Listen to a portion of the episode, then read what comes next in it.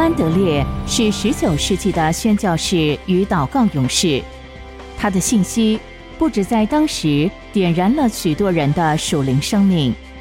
他的著作等身，他的文以载道，今日更是依旧跨越着时空来为主传声。期盼您能透过资深广播人楚云的朗读，得着这天上来的赐福。欢迎收听。圣徒圣言，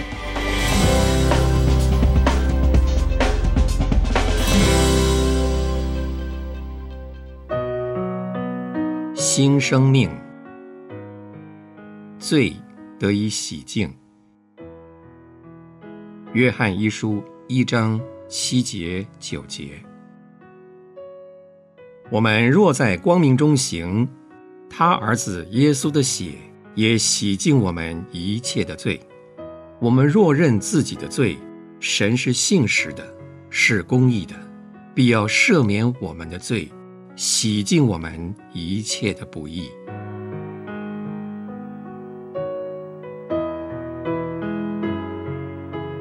神赦免人的罪恶，同样还要洗净一切罪恶。与赦免一样，洗净。也是神应许要为我们成就的，所以它也同样与信心有关，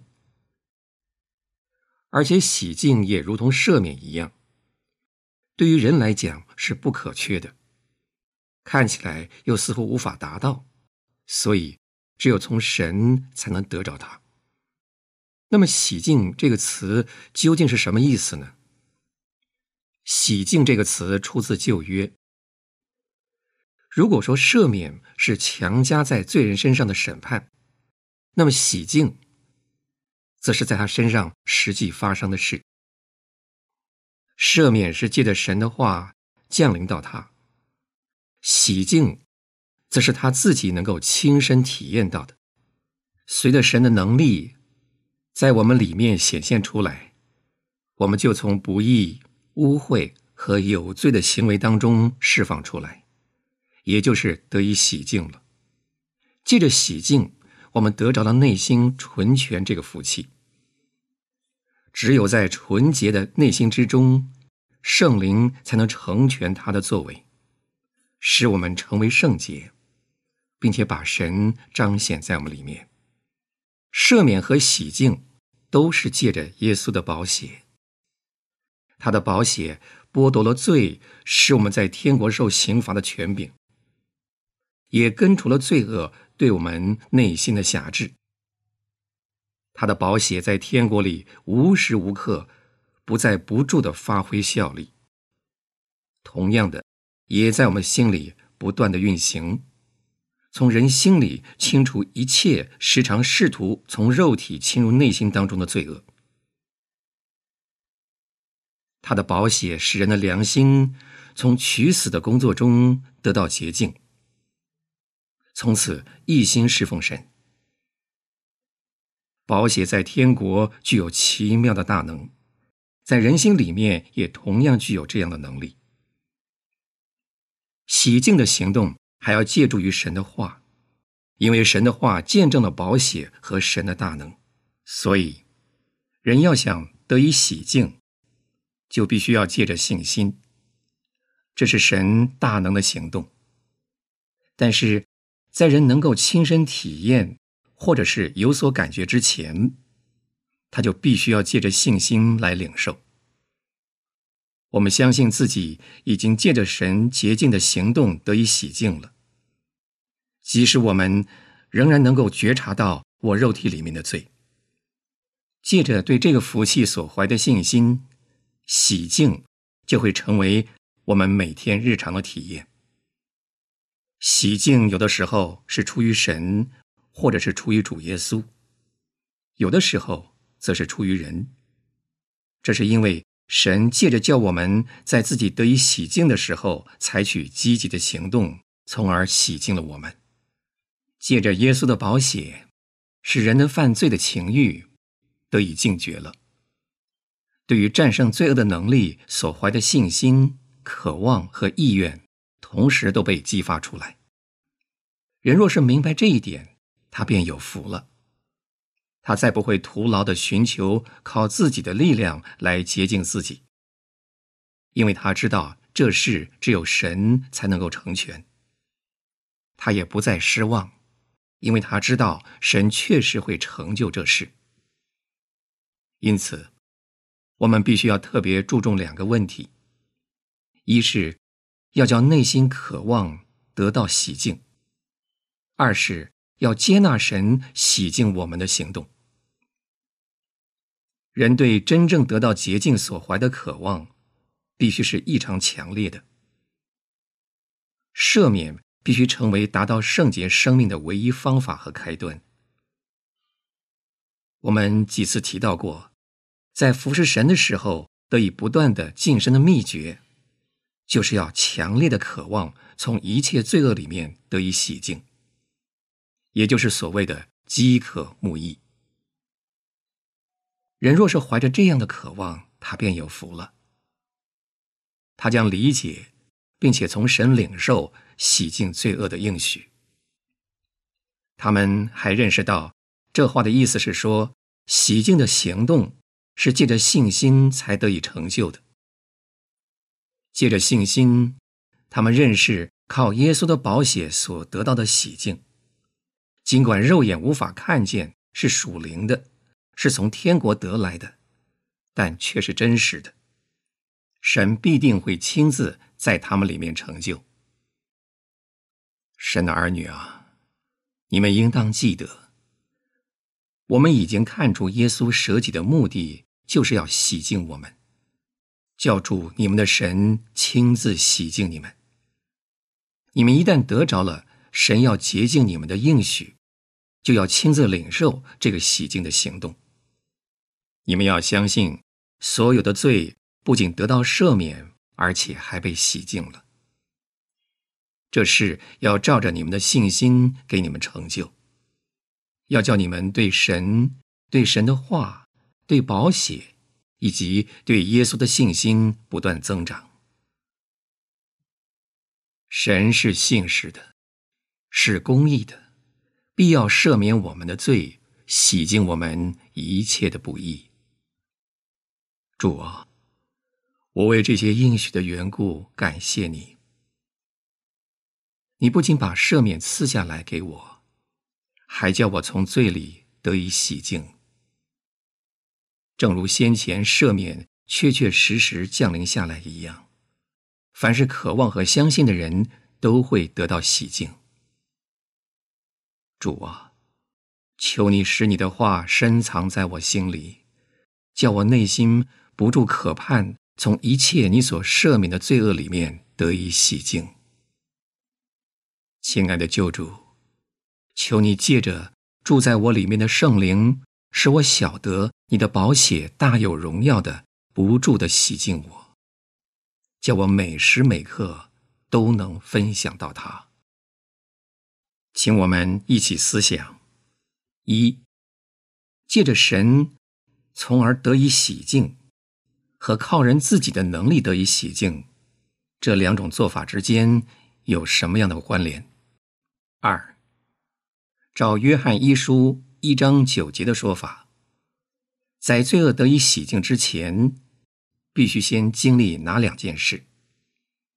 三，洗净如同赦免一样，也是神在我们里面所做的功吗？如果是这样，那么。对神要洗净我们这一个事实所怀的信心，具有什么难以尽言的重要意义吗？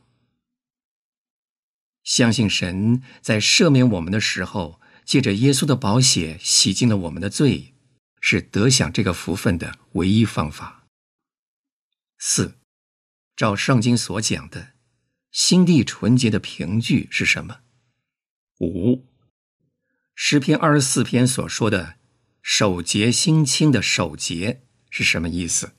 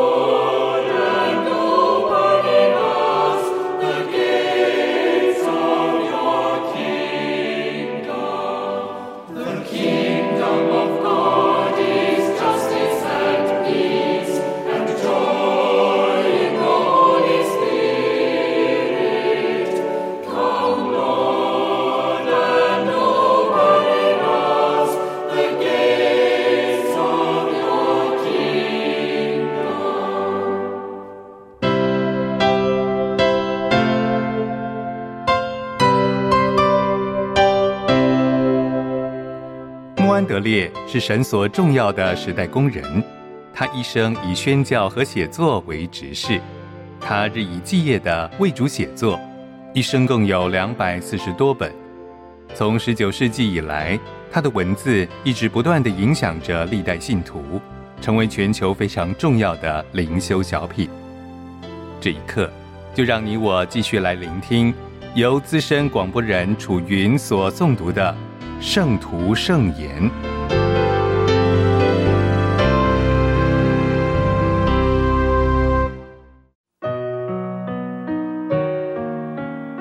不祷告的罪。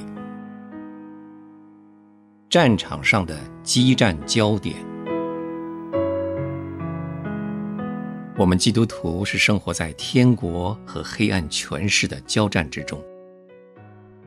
当一位将领拣选某个地区进攻仇敌的时候，他总是密切注意那些战略要点。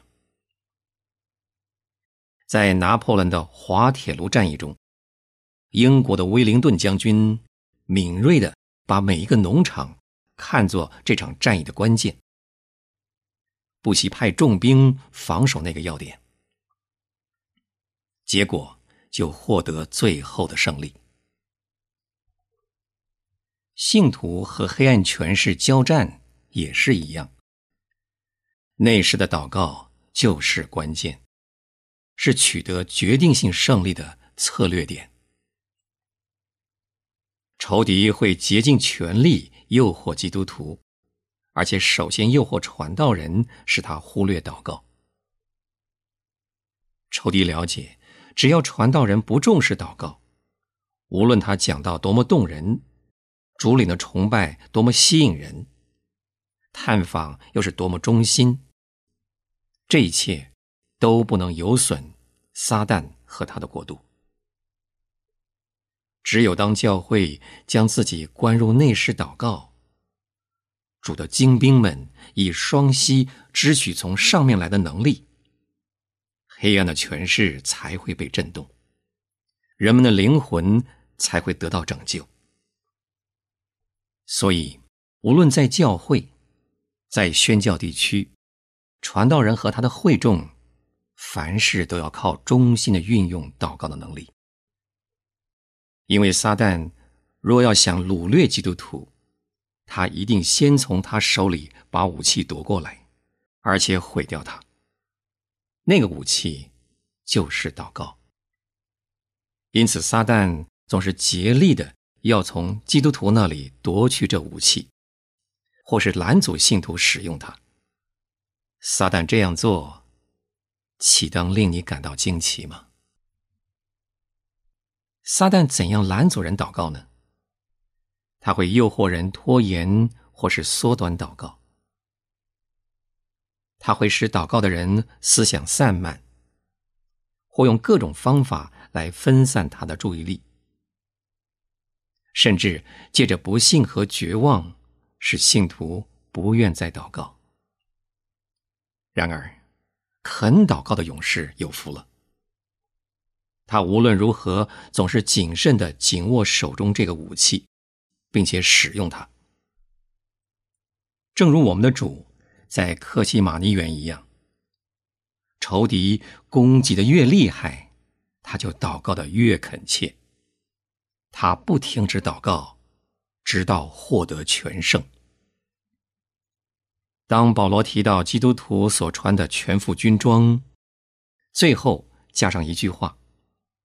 靠着圣灵，随时多方祷告祈求。没有祷告，救恩的头盔、圣灵的宝剑，也就是神的道，都变得没有能力。一切都要靠祷告。愿神教导我们一心相信，并且紧紧的握住手中这个武器。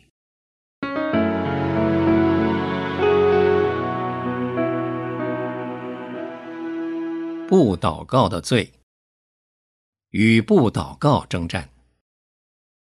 当基督徒开始认识到自己不祷告的罪，他首先想到的，一定是应该靠着神的帮助努力来获取胜利。但是不久，他就发现努力并没有多大果效，于是渐渐灰心，不再持之以恒。许多传道人对我说：“要达到那种严格的祷告生活，好像是不太可能的。”有一位，一个以才干、热心出名的传道人写信给我。他说：“对我来讲，我实在听到太多关于如何在祷告生活上多下点功夫的道理。我实在已经听腻了。我曾经一再尝试，结果总是十分失望。有人这样告诉我：你必须多祷告，必须格外谨慎自己，并且要成为一个更热心的基督徒。”这些话对我是毫无益处。我这样回信说：“我记得在培灵会或是其他地方讲道的时候，从来没有提到要努力达成祷告的功夫，因为我坚信努力是徒劳无益的，除非我们先学会如何以单纯的信心住在基督里。”接着。他来信写道：“我了解了。我真正需要问的问题是：想一想，你与你这位活着的救主之间应该有什么样的关系？要能活在他的面前，因着他的爱而喜乐，安息在他里面。是的，这才是我们需要了解的信息。我们。”不要自我安慰，以为自己与主关系很好；另一方面，却让不祷告的罪继续有权势管辖我们，而同时又与全教会的人一起抱怨自己的生命软弱无能，以致不能按照当今的本分来为自己、为教会、为宣教地区祷告。我们若是能够认清。我们与主耶稣之间的关系是高超的，我们也渴望有能力按着神的旨意祷告，我们才能享受以他为乐，以及安息在他里面的权利。人若靠自己努力挣扎学祷告，其结果必然是失望的，而且必然会扑灭长进跟得胜的一切希望。当我们要求基督徒成为恒切的代祷者，他们实际的情况就是那样。他们认为那是完全超越自己所能做的范围。他们没有舍己以及分别为圣的力量来代导。他们起初会想逃避责任，认为舍己那些事只会令他们不愉快。接着。他们会试着靠肉体的力量来战胜肉体，但是那是绝对不可能的事，也是永远不会发生的事。我们岂有可能战胜别西卜吗？不可能，只有耶稣才能征服肉体和魔鬼。靠自己力量而产生的努力，必然令人灰心和失望。然而，另一种努力必然导致胜利。圣经说：“为真理打那美好的仗。”这种战争是本于性，以至于性的战争。我们对于信心必须有正确观念，而且必须在信心上站立的稳。耶稣永远是信心的创始成终者。当我们与他的关系进入正常的地步，我们必然得着他所赐予的帮助和能力。因此，我们第一步就是恳切的告诉自己说：不要靠自己的力量去挣扎，将自己放在主耶稣脚前，等候在他面前。确实相信他与你同在，又在你里面工作。第二步，是照样恳切的说：“要竭力祷告，心里满有信心。这样，你必然会在主里刚强起来，并且住在他的大能里。有一次，一位很热心又很成功的带领一个大茶经班的虔诚姊妹，带着愁容去找他的传道人。多年前。他曾经享受过在内室与主亲密交通的福分，然而这种关系逐渐消失。尽管他仍在尽他本分，却不能恢复以前的光景。传道人问他：“为要得回这失去的福分，他曾经做过什么？”他说：“凡所能想到的，我都做了，可是。”仍然归于突然。于是传道人就问起他关于得救的经历，他立刻很清楚回答说：“为了要使自己脱离罪恶，我起先努力试图做个好人，然而总是无效。后来我开始明白，我必须停止一切努力。”单单依靠主耶稣将他的生命和平安赐给我，主就这样做了。于是这位传道人又说：“那为什么你不照样再做一次呢？不管你祷告的时候内心多么冷淡和黑暗，不要靠自己力量来勉强你有正确的态度，俯伏在主面前。”告诉他你所看到的可怜光景，他是你唯一的盼望。只要像孩子般的信靠他，求他开恩可怜你，等候他，仰望他。当你这样信靠他的时候，你和他的关系就会恢复正常了。过了一阵子。这个姊妹来告诉传道人，他的劝告帮助了他。他已经学会信靠主耶稣的爱是进入与神祷告交通的唯一方法。难道你还没有开始明白有两种战争吗？第一种是你会企图以自己的力量来战胜不祷告。对于这种情况。我的劝告是：放下你自己的活动和努力，无依无靠的跪在主耶稣脚前。他要对你说话，而你的灵魂会得以保存。如果你已经这样做了，第二步就是要了解到这不过是初步的入门，还需要你。真心实意的操练自己的信心，并要全心全意的谨守警醒，迫切的醒察最微小的冷淡现象。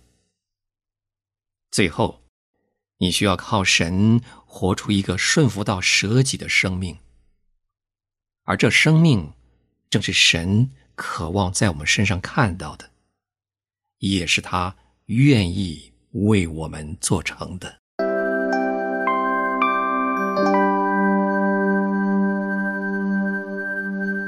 不祷告的罪，怎样脱离不祷告的光景？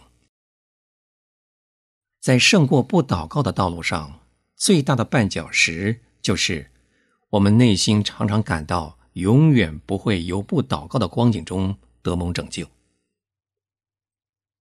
我们曾经多次努力，总归徒然。我们的旧习惯跟肉体的诠释，以及环境里各种诱惑力，对我们太强了。我们内心确信这是办不到的，那么又何必去尝试呢？我们整个生命需要的改变也是太大也太难了。那么这个时候。你最需要学习的一门重要功课，就是相信在耶稣基督里的救赎，你已经被包括这样的拯救。唯有他能使你得着一个真正祷告的生命。唯有他能使你听到那呼召你悔改的呼声。有人多次为了太少祷告而带着痛苦自责的心进入内室，并且立志日后要改变这种光景，然而仍然得不到那个福分。他之所以没有力量继续祷告，是因为他没有定睛在主耶稣身上。他不知道，就在那一刻。主耶稣正慈爱的俯视着他，并且对他说：“为什么不将自己交在我的手中？要相信我乐意帮助你祷告。我非常渴望将我的慈爱浇灌在你心里，使你因此觉悟到自己的软弱，也因此才肯坚定的依赖我。”赐下祷告的恩典，我怎样洗净你其他一切的罪，我也必照样救你脱离这部祷告的罪。只要你不靠自己的力量去寻求胜利，只要俯伏在我面前，像那期待从他救主得着一切的人。不论你多么悲观的看自己的祷告生活，只要肯在我面前安静等候，尽管放心，我必教导你怎样祷告。难道我们忘记这样的真理吗？一个战败的属灵生命，只能有一个战败的祷告生活。